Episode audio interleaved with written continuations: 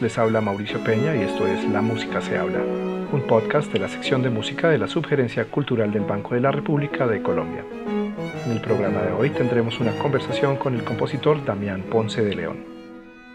Aunque suene un poco romántico, yo creo que la creación, desde mi punto de vista, tiene que partir de una necesidad. Yo solo escribo o yo solo me he dedicado a hacer esto porque es la forma en que logro sacar una serie de cosas que tengo adentro y que necesito eh, expulsar y analizar. De alguna manera es una especie de terapia eh, que yo hago con la creación y creo que no es un caso único, creo que es una tendencia natural en muchos creadores. Eh, el buscar en la creación una forma de exorcizarse a sí mismos. Y, creo que ese es mi caso. Yo, yo escribo música y escribo nueva música más que por una militancia o por una creencia en que mi obra tiene importancia o, es indispensable en algún sentido estético, más que por eso, por una necesidad de sacar cosas que tengo adentro y que me permiten comprenderme más a mí mismo y soportar la existencia. Damián Ponce de León es compositor y percusionista. Dentro de su trayectoria se destaca una continua participación en espectáculos teatrales y en grupos musicales con tendencias que abarcan desde el punk hasta las músicas tropicales y la experimentación. Estudió composición musical en el Instituto Superior de Arte de La Habana, Cuba, bajo la guía del maestro Tulio Peramo. Posteriormente, en 2018, obtuvo su título de maestría en composición musical en la Universidad de Nueva York bajo la guía de los maestros Ezequiel Viñao y Robert Holstein. Como baterista y percusionista, Ponce de León ha trabajado con un importante número de proyectos, entre los cuales se destacan el Parche Bifon, Las 1280 Almas, Meridian Brothers y Los Azules. Como compositor ha desarrollado colaboraciones con diversos ensambles de música de cámara como los cuartetos Manolov, Jack y Cuarte, el trío de guitarras Trip Trip Trip, el cuarteto Alere, el cuarteto de guitarras Atemporánea, los ensambles Yarnwire, Beethoven y Alseco y la Orquesta de Cámara de la Universidad de Nueva York, entre otros. En 2019, el Banco de la República le encargó la escritura de una nueva obra para ser estrenada por el violonchelista Santiago Cañón, estreno que ha sido aplazado momentáneamente como consecuencia de la pandemia del COVID-19. Damián Ponce León, bienvenido. Muchas gracias Mauricio, muy contento de estar aquí. Damián, llevamos varios meses ya de encierro de cuarentena. ¿Cómo ha sido este tiempo para ti? Bueno, la cuarentena ha sido una experiencia eh, dura e interesante. Mm, creo que esa ha sido la situación para muchos.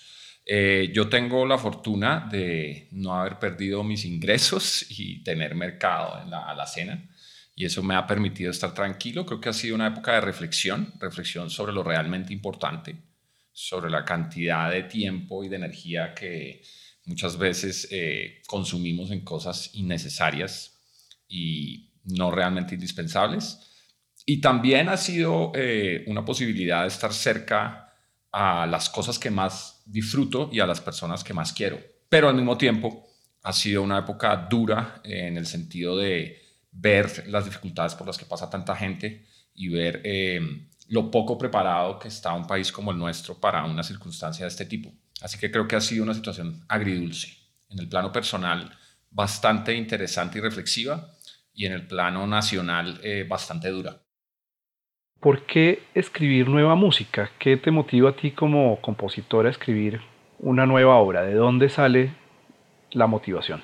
Aunque suene un poco romántico, yo creo que la creación, desde mi punto de vista, tiene que partir de una necesidad. Yo solo escribo o yo solo me he dedicado a hacer esto porque es la forma en que logro sacar una serie de cosas que tengo adentro y que necesito eh, expulsar y analizar. De alguna manera es una especie de terapia eh, lo que yo hago con la creación y creo que no es un caso único, creo que es una tendencia natural en muchos creadores eh, el buscar en la creación una forma de exorcizarse a sí mismos. Y, creo que ese es mi caso. Yo, yo escribo música y escribo nueva música más que por una militancia o por una creencia en que mi obra tiene una importancia o, es indispensable en algún sentido estético, más que por eso, por una necesidad de sacar cosas que tengo adentro y que me permiten comprenderme más a mí mismo y soportar la existencia. Eso es eso que toca sacar o que sientes que tienes que sacar. Es algo emocional, intelectual, político, filosófico, ¿O es una combinación de tener que sacar todo y sacarlo a través de la música y cada obra cobra sentido dependiendo de eso que tiene que salir? Pues precisamente lo que menciona Mauricio, es todas las anteriores. Es una mezcla de emocional, filosófico, estético, político. Por supuesto, dependiendo de cada obra, hay momentos en que uno está más centrado en lo emocional, hay momentos en que uno está más centrado en lo político o en lo filosófico, pero es una, es una combinación de todos estos elementos eh, que finalmente son lo que constituyen la unidad que uno es. ¿no? Entonces, no, en mi caso nunca ha sido eh, por una circunstancia en particular, sino por una combinación de todos estos elementos que tú mencionas.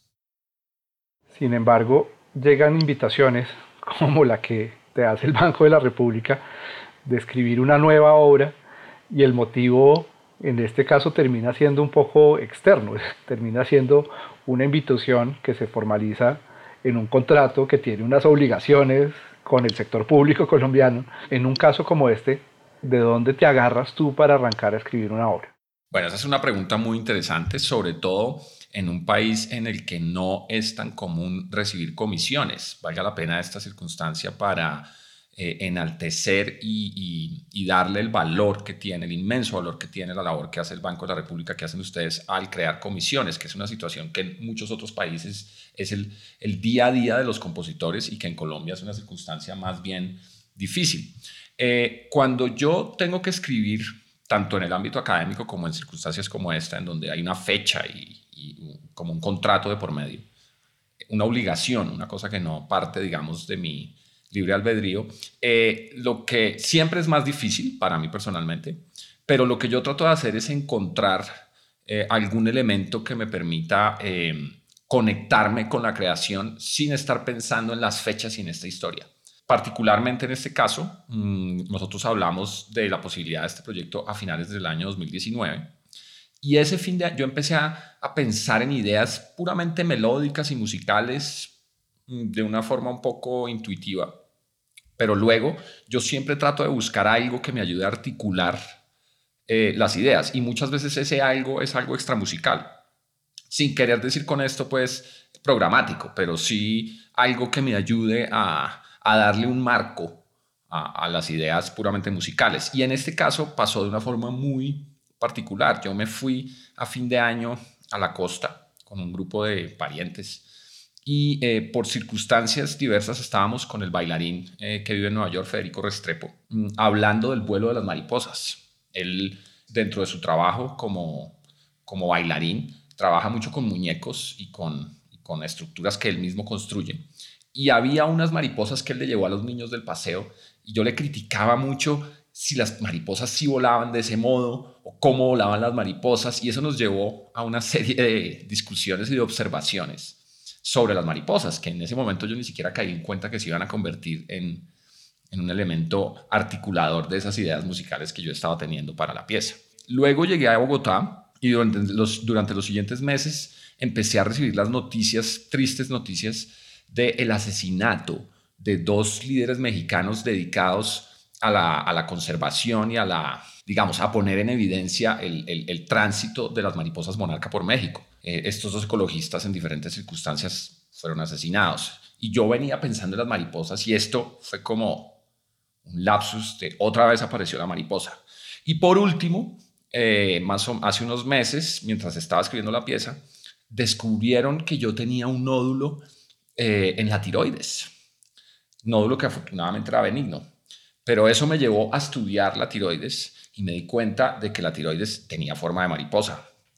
Eh, todas estas cosas, digamos, fortuitas, que nada tienen que ver aparentemente con la música, pero que todo tienen que ver con uno, me llevaron en este caso en particular, para poner el ejemplo concreto, a pensar que había algo en las mariposas que tenía que estar relacionado conmigo en este momento y que me permitía crear una ruta eh, sobre la cual articular la pieza, de una forma muy poco literal. O sea, yo no me fui a calcular eh, numéricamente eh, el aleteo de las mariposas, ni, ni, traté de, describir los kilómetros de la mariposa monarca desde Norteamérica hasta Sudamérica, ni nada por el estilo, eh, pero sí eso se convirtió en un elemento eh, de unificación y de, y de articulación de la pieza que llegó de una forma totalmente fortuita. Y eso pasa muchas veces con mis piezas. Yo, aquello que estoy leyendo, aquello que estoy, eh, en lo que estoy interesado, aquel acontecimiento político, cultural que ocurre a mi alrededor, o incluso un graffiti, puede ser una forma eh, de articular una pieza. Me, me, parece interesante el comentario que haces o la comparación que haces con maneras de escribir y de dónde puede surgir la música. Varios compositores y varias escuelas usan esta idea de que hace que hacer el proceso de composición de alguna manera científica, de coger datos de afuera y convertirlos en música. Eh, algo lo que tú describías, de tomar la ruta científica documentada de una mariposa y transformar eso en, un lenguaje musical. ¿Cuál es tu proceso? O sea, de, ya en la manera de escribir la música, ¿es una cosa que es más inherente musical artística o te apoyas en datos? ¿Cuál es tu línea, digamos, técnico-estética, por llamarlo así? Bueno, esa es toda una pregunta. Y, digo esto de que es toda una pregunta porque se conecta, digamos, con, con, muchas de las cosas que yo siento y pienso sobre la música acústica y sobre la música clásica, entre comillas. Yo sí, como les venía contando, tomo muchas veces referencias extramusicales eh, sobre las que investigo. Pueden ser eh, hechos culturales, pueden ser eh, hechos de la naturaleza pueden ser hechos políticos. Y eh, los investigo, los trato de interiorizar, pero a la hora de tratar de convertir eso en música, yo trato de olvidarlos, entre comillas, y permitir que esas ideas que están dentro de mí me lleven a construir sonido de una forma completamente intuitiva. Para mí la intuición eh, es un punto fundamental porque la intuición eh, desde mi punto de vista, es capaz de articular eh, lo emocional y lo racional de una forma absolutamente, digamos, indivisible eh, y, muchas veces más interesante que aquello que, uno se propone de forma consciente.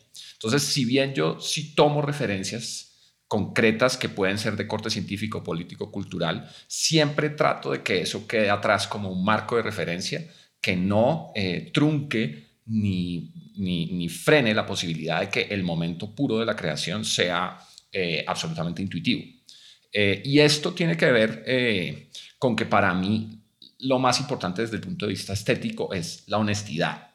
Digamos, a mí no me interesa crear personalmente una estética asociada a parámetros preconstruidos o a seguir determinadas escuelas, sino que yo creo que mi interés es nutrirme de todas estas cosas desde un punto de vista intelectual y luego permitir que eso se filtre de una forma honesta y natural en mí sin que necesariamente la razón juegue un papel demasiado preponderante.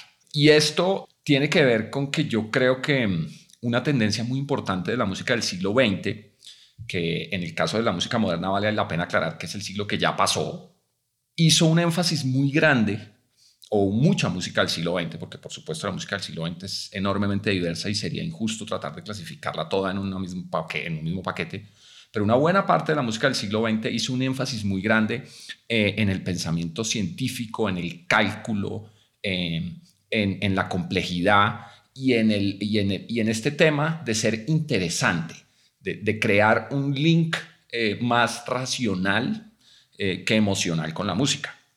Eh, eso, por supuesto, tiene, digamos, tuvo consecuencias maravillosas en algunos, en algunos creadores, eh, pero como escuela en general, desde mi punto, o como tendencia más que escuela en general en el siglo XX, eh, tuvo también unas implicaciones muy importantes desde el punto de vista de, crear unos escenarios estéticos profundamente áridos en muchas ocasiones y, peor aún, excesivamente autorreferenciales.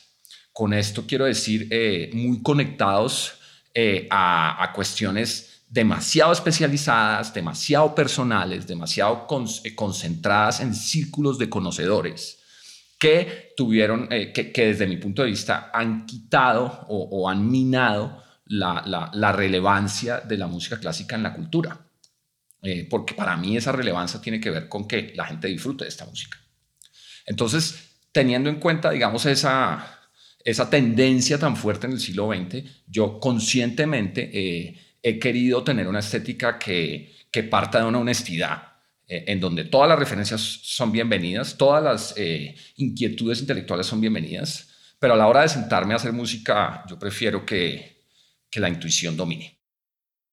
Pasemos a hablar de una otra camisa de fuerza que te pusimos con esta invitación. No solo te invitamos a, a escribir una obra con unas fechas, sino que además te dijimos que tenía que ser específicamente para un músico y para y que incluyera pues obviamente el instrumento de este músico. Estamos hablando del violonchelo en manos de Santiago Cañón. ¿En qué afectó o cómo marcó el proceso de composición de la obra? Bueno, esa es una pregunta súper chévere. Mm, lo primero es que eh, eh, pues yo ya había visto un poco la figura de Santiago, que es este súper virtuoso del cello, este joven eh, estrella del instrumento a nivel nacional e internacional. Y eh, el tener esta comisión para trabajar con él, pues fue un súper reto. Lo primero que yo hice fue ponerme a ver videos de Santiago. Porque muchas veces cuando yo, cuando yo escribo para un intérprete en específico, eh, mientras escribo, pienso en, en, incluso en cuestiones puramente físicas de interpretación, en cómo casi que veo al intérprete en mi cabeza. Eso, eso es una cosa que a mí me ayuda mucho, como tratar de ver la, la parte física de la obra. Entonces me puse a ver cosas de Santiago. Em, lo otro que hice fue eh, mirar el programa, en, el momento en el que el programa salió, y escuchar con mucho detenimiento todo el programa. Eh, las, las, obras pues, que tenía planeadas originalmente Santiago tocar para cello y piano. Quizás aquí vale la pena hacer una aclaración, y es que este concierto estaba programado para el segundo semestre de 2020 y en torno a la obra de Damián pues ya Santiago había recomendado un par de obras, si mal no recuerdo, de pronto tú lo tienes más fresco, estaban Schnittke y... Sí. Y no me acuerdo quién más. Estaba, estaba Schnittke, estaba eh, Britten, eh, con una pieza tremenda, estaba un compositor que creo que es neozelandés, del cual yo no conocía obra. Eh, esas son las tres obras que recuerdo, pero había otra. No recuerdo bien si era había otra obra, en este momento no la recuerdo.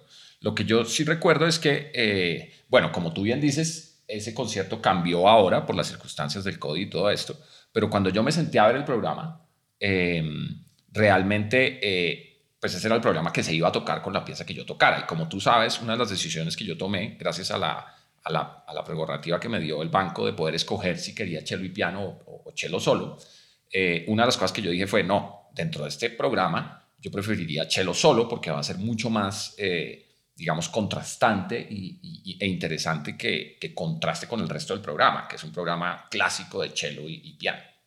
Entonces, como te digo, me senté a escuchar todo el programa en diferentes versiones, las piezas, tal, tal, porque eso también me permitía a mí ver eh, qué quería yo, o sea, qué, qué espacio quería crear yo en ese contexto, ¿no? o sea, cómo iba, qué, qué espacio quería yo crear para el oyente. Si quería un, espacio de mayor o menor virtuosismo o quería un momento de tranquilidad y de austeridad sonora. Por otra parte, eh, hay dos cosas que me influenciaron importante, dos piezas o dos obras que me influenciaron importante para escribir la pieza y que yo venía escuchando por esos tiempos. Una es una pieza de la compositora, la joven compositora norteamericana Caroline Shaw, ella grabó una pieza para cello solo, es una pieza del 2009 que se llama In manos tuas, que está basada en un motete de Thomas Tallis del siglo XVI.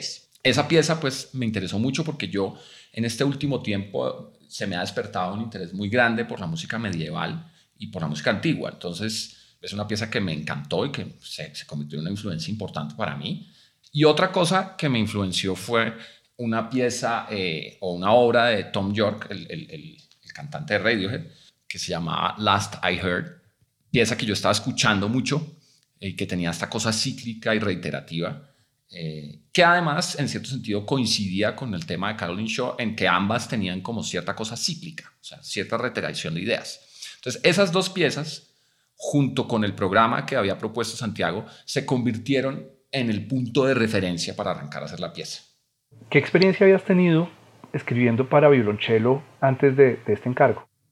Por allá por el año, creo que eso fue 2002 o 2003, nos reunimos con el maestro Ricardo Jaramillo, con el compositor Sebastián Quiroga, que hoy día vive en Alemania, y con eh, el compositor Juan Sebastián Monsalve. Y nos reunimos con ellos e hicimos un, disco que se llamó Conciertos Jóvenes, en, el que reunimos una serie eh, de, intérpretes y digamos que el formato era abierto, pero nos propusimos que cada uno escribiera dos obras y, para grabarlas en un disco que existe.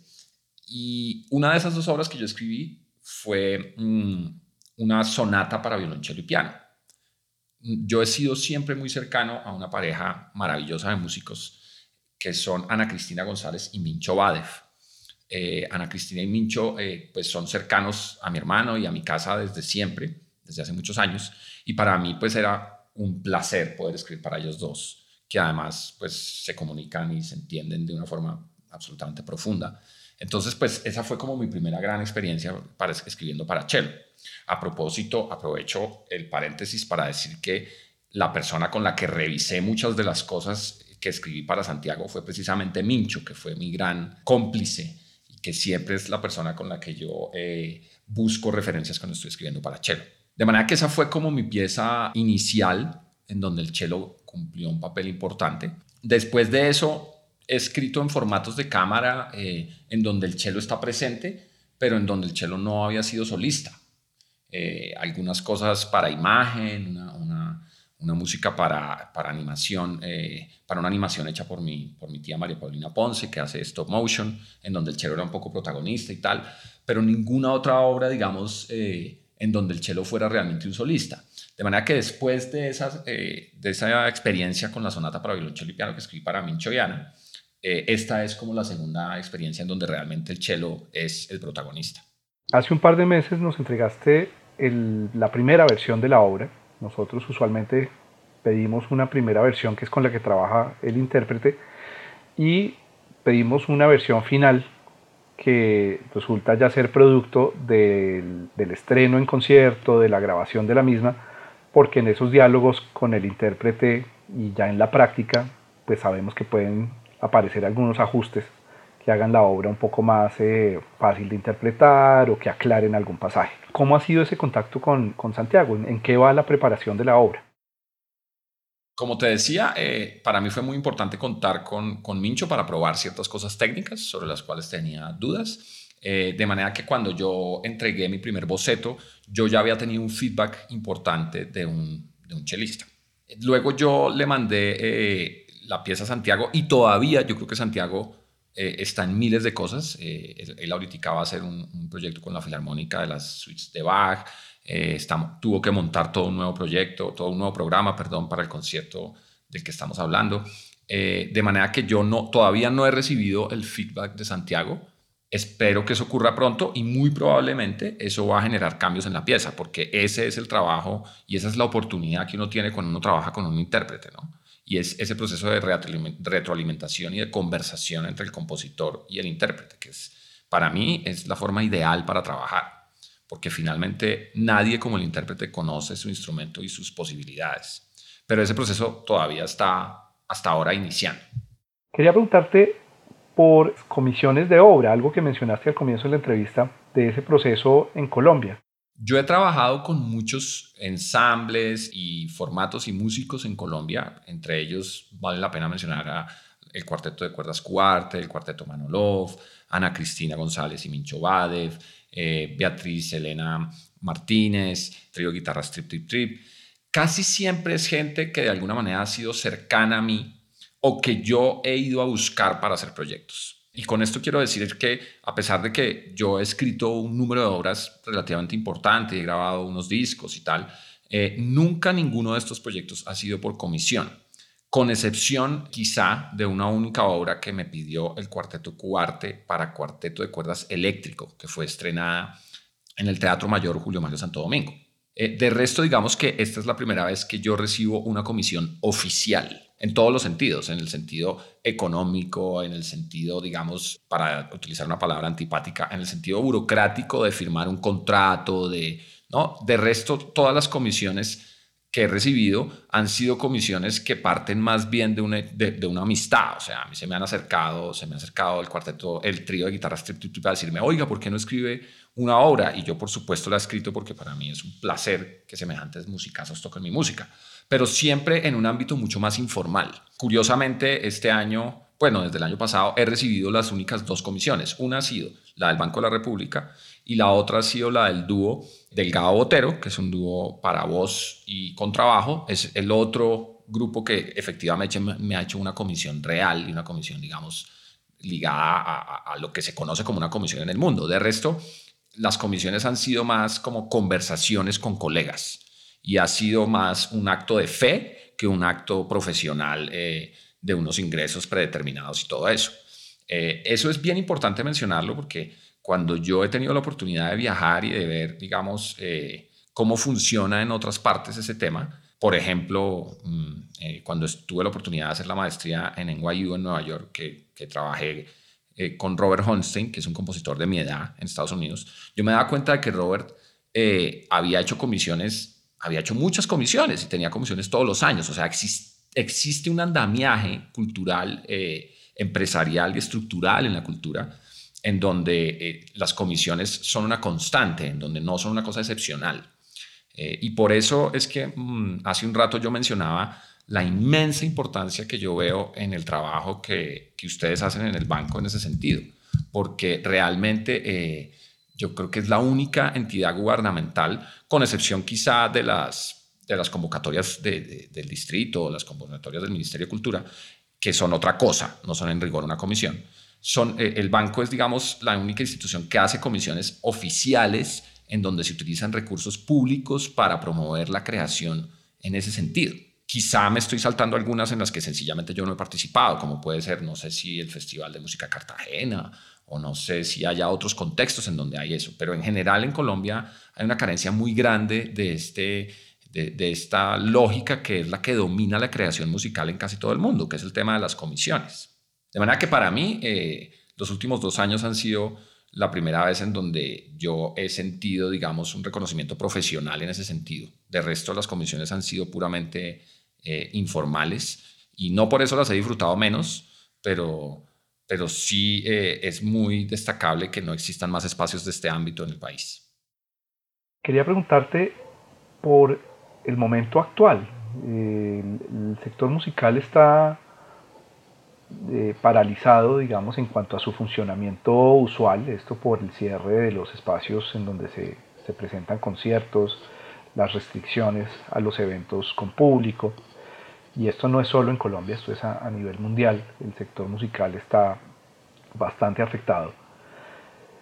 Pero, ¿cuál es el papel del artista en este momento? El, el papel que tienen los compositores, los intérpretes, las organizaciones culturales en un momento en donde la humanidad se siente un poco sin brújulas. la verdad lo que vemos es que no hay un claro norte. Eh, esta situación está afectando tanto el liderazgo de países que han tenido el liderazgo internacional en múltiples frentes y superpotencias, hasta los países más pobres, todos quedamos unificados en cuanto a la incertidumbre que genera esta situación. ¿Qué papel juega ahí un sector cultural, especialmente el musical, en el que nos movemos nosotros, eh, en este espacio? Bueno, esa es una pregunta bien interesante y yo creo que hay que aproximarse a ella desde varios ángulos. Por un lado, yo creo que las cuarentenas a nivel mundial y el tema de la gente encerrada en su casa eh, ha puesto muy en evidencia la necesidad de la cultura. No la cultura ni como un lujo, ni como algo eh, superfluo o de segundo orden, sino como algo fundamental para la existencia. Entonces, yo creo que eso ha sido positivo. Eh, yo estoy seguro que estas cuarentenas a nivel mundial hubieran sido mucho más duras si la gente no hubiera tenido acceso a plataformas donde escuchar música, a libros, a programas culturales. O sea, yo creo que esto ha sido un elemento bien importante e interesante, ver cómo la cultura se convierte en un aliado del ser humano en circunstancias de este orden. Eso por un lado. Por otro lado, em, yo creo que eh, también se pone en evidencia que quizá eh, hay una parte del andamiaje cultural que está muy en función eh, de la oficialidad y de las estructuras burocráticas más que en función de la creación. Eh, y con esto lo que quiero decir es que a pesar de que están bloqueados los teatros, de que está bloqueada la posibilidad de compartir en espacios conjuntos, los artistas siguen produciendo y, y lo que más en crisis está es el andamiaje estructural. La pregunta que uno se hace es, ¿será que está distribuida de una forma justa y coherente eh, los recursos y los esfuerzos en la cultura entre, los, creadores y la parte estructural y burocrática? ¿O será que hay un énfasis muy grande en la parte estructural y burocrática? Esa es una pregunta que surge de aquí. Otro elemento y otra faceta de todo esto que es bien interesante eh, es el tema de la tecnología. Eh, y, y, se conecta un poco con la primera observación que yo hacía hace un rato, y es esto puesto en evidencia que la cultura es fundamental para la gente, que hace su vida mucho más llevadera y feliz, así estemos en una circunstancia dura. El, hecho de tener acceso a la cultura hace la vida más llevadera, indudablemente. Y por otra parte, la tecnología permite que la gente disfrute de los contenidos culturales sin necesidad de tener recursos, bueno, hay que pagar el Internet, pero sin necesidad de tener los recursos para pagar una boleta costosa o para desplazarse por la ciudad por supuesto que no es lo mismo, nunca va a ser lo mismo el contacto directo, pero sí hay una posibilidad que nos da la tecnología de conectarnos y de tener eh, eh, acceso a la cultura, lo cual es muy interesante. Yo incluso pensando en el concierto concreto del que estamos hablando y del que tengo la felicidad de hacer parte con Santiago, eh, en algún momento sentí una gran frustración porque de alguna manera para uno es la oportunidad, ¿no? El, el, que su obra vaya a ser tocada en la mejor sala de cámara del país, eh, y vaya a tener, digamos, uno esa exposición frente a un público especializado, tal. Y después reflexionando yo decía, bueno, pero si esto va a ser transmitido por Internet, ¿no será que más personas lo van a ver que si solamente se presentara en la sala? Y probablemente sí. Probablemente el hecho, por supuesto, no insisto, no va a ser lo mismo ver a Santiago tocando su instrumento en vivo, eh, pero indudablemente es posible que el nivel de difusión sea mayor. Entonces, es bien interesante cómo la tecnología eh, cumple un papel. Y el, otro, y, el otro tema que yo quisiera tocar, hay muchas otras aristas de esto que mencionas, es bien interesante, pero el otro es el tema de cómo eh, el artista siempre es un personaje que está encerrado en su casa creando, con cuarentena o sin cuarentena. O sea, claro, es mucho más difícil sobre todo porque los medios de subsistencia se hacen más difíciles. El músico ya no tiene acceso a ir a tocar conciertos, el músico ya no tiene, eh, le bajaron el sueldo en la universidad en donde da clases. El claro, es lo mismo el artista gráfico, lo mismo. pero yo veo a mi alrededor, a todo mi círculo social en donde hay cineastas, pintores, escultores, músicos, todo el mundo está sentado trabajando. Y eso nos permite ver cómo eh, el artista es un personaje que se adapta a las circunstancias con mucha más facilidad y sería interesante que las políticas públicas de apoyo tengan en cuenta eh, cómo el artista encerrado en su casa también produce.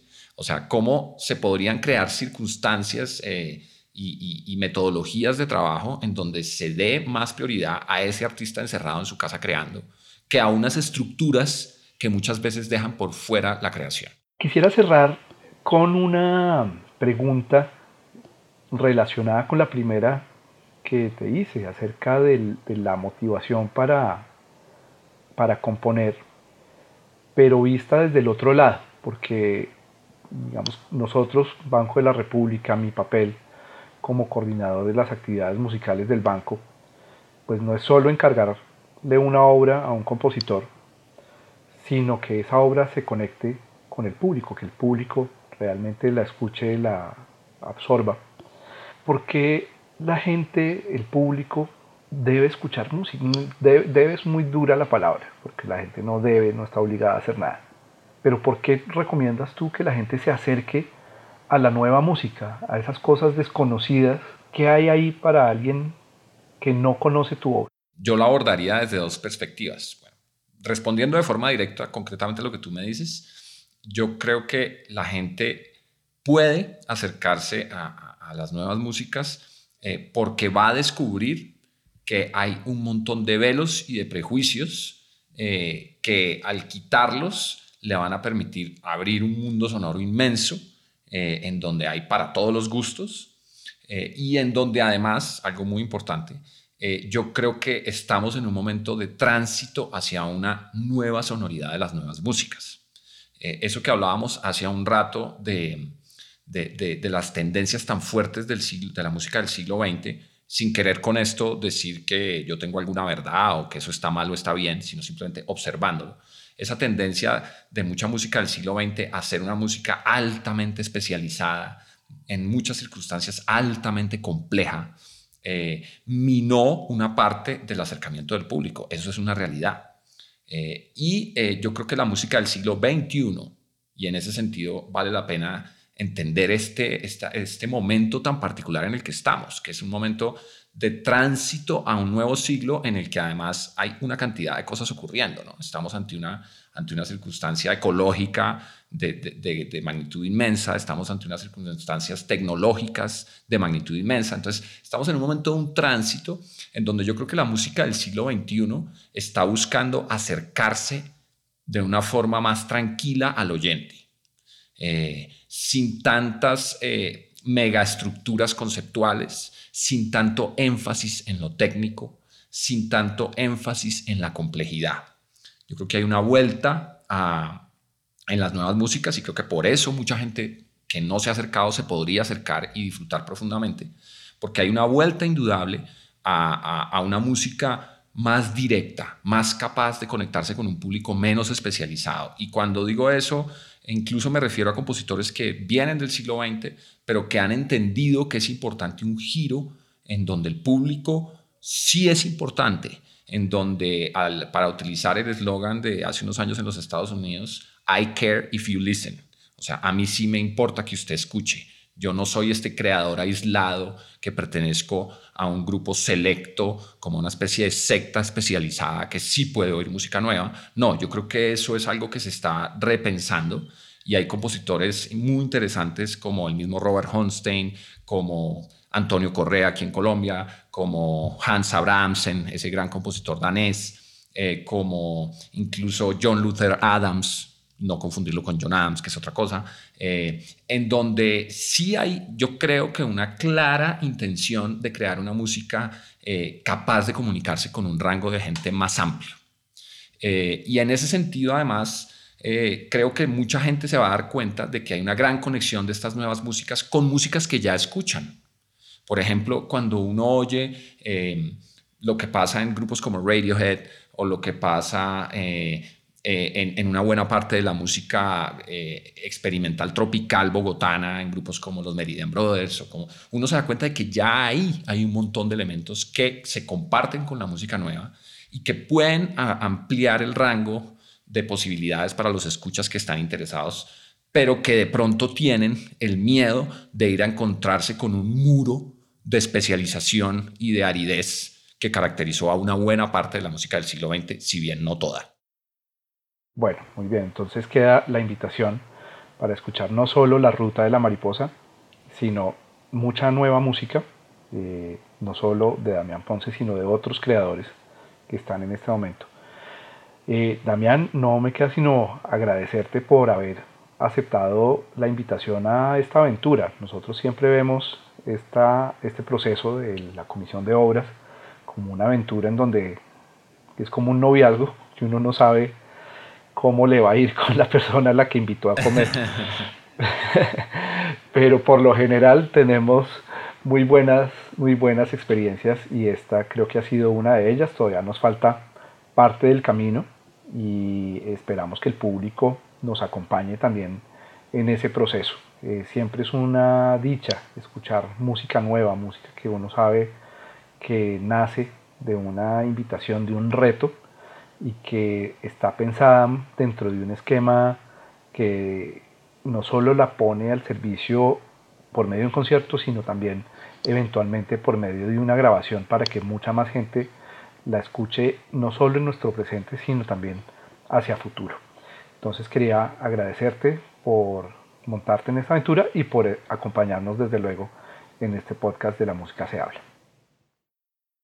Bueno, Mauricio, pues muchas gracias a ti y a todo el equipo del banco que trabaja de una forma tan comprometida y tan apasionada y que cumple una labor, insisto y no me, no me canso de repetirlo, cumple una labor tan importante para la cultura eh, y específicamente para la música instrumental. Así que muchísimas gracias a ti y a todo el equipo eh, por esta oportunidad de escribir una pieza nueva y por la oportunidad de conversar sobre estos temas que pienso que le pueden interesar a muchas más personas de las que creemos.